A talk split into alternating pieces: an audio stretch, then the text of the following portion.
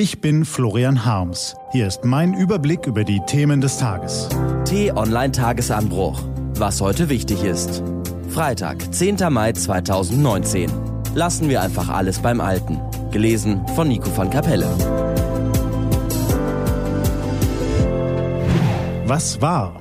Die fetten Jahre sind vorbei. Unerwartet niedrige Steuereinnahmen, Haushaltsloch, Sparzwang, Alarm. Gibt man nicht acht, könnte man nach Veröffentlichung der neuesten Schätzung der Steuereinnahmen in große Aufregung verfallen, angesichts der Tatsache, dass sie, oh, Moment, äh, stärker sprudeln als bisher? Ja, genau. Und weiter wachsen werden sie auch. Jetzt wundern Sie sich vielleicht, warum dann die Steuerschätzung, die Finanzminister Olaf Scholz von der SPD gestern in Berlin vorgestellt hat, in Politik und Medien für rote Köpfe sorgt. Was ist da los? Stellen Sie sich bitte einmal vor, Sie würden gerade Ihre sündhaft teure Kameraausrüstung bei eBay verkaufen. Sie rechnen fest damit, einen ordentlichen Reibach zu machen, freuen sich über den zusätzlichen Geldsegen und haben im Geiste die neue Sofagarnitur auch schon so gut wie gekauft. Auch der Nachwuchs hat längst die Spielzeugdrohne und ein neues Handy angemeldet.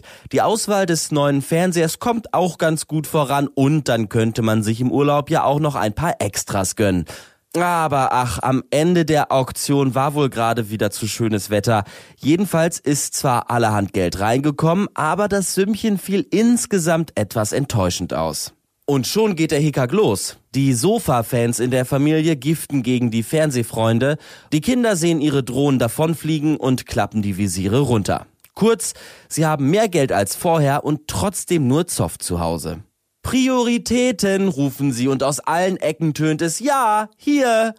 Manchmal wünschen sie sich, in ihrer Familie ginge es harmonischer zu und es würden nicht bei jeder Gelegenheit alle aufeinander losgehen. Am Ende drohen vielleicht sogar ein paar Hitzköpfe, sie hätten jetzt die Nase voll und würden ausziehen. Man muss wirklich mit allem rechnen bei diesem Verein. Eigentlich geht es uns doch sehr gut, nur zieht keiner am gleichen Strang. Kein Teamgeist, keine Kompromissbereitschaft. Manchmal fühlen sie sich sehr, sehr müde. Wie sie heißen? Olaf Scholz natürlich. Und auf dem Klingelschild ihrer Familie steht GroKo. Jeder redet ja über Dinge, die ihm wichtig sind. Wer große Probleme hat, spricht über die großen Fragen. Wo bekomme ich heute etwas zu essen? Wo ein Dach über dem Kopf? Wie kann ich meiner Familie ein Leben in Sicherheit und Frieden ermöglichen? Wer eher kleine Probleme hat, redet über Abseitiges.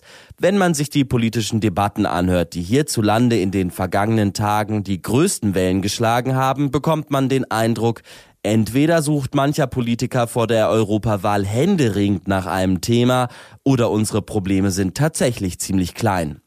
Der eine redet der Kollektivierung von DAX-Konzernen das Wort, der andere will die Nationalhymne umdichten. Thürings Ministerpräsident Bodo Ramelow von den Linken wünscht sich einen neuen Text, Zitat, der so eingängig ist, dass sich alle damit identifizieren können und sagen, das ist meins. Die Frage ist natürlich, welcher Text darf's denn sein?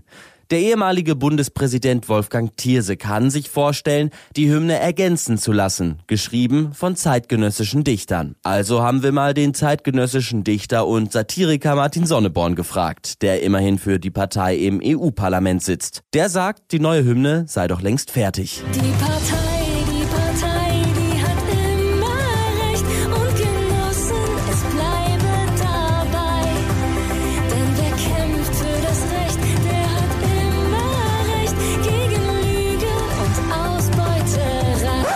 Na gut, na gut, da gibt's ja auch noch einen anderen Vorschlag.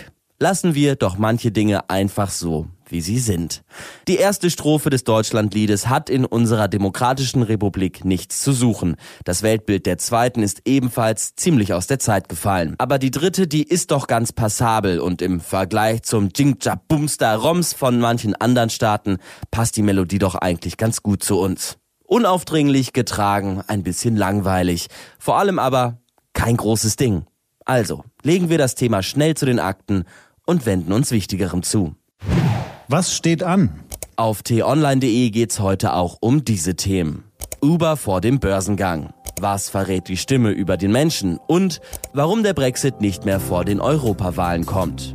Das war der T-Online-Tagesanbruch vom 10. Mai 2019. Produziert vom Online-Radio- und Podcast-Anbieter Detektor FM. Morgen gibt's den Tagesanbruch am Wochenende mit dem Rückblick auf die wichtigsten Themen der Woche und dem Ausblick auf das, was kommt.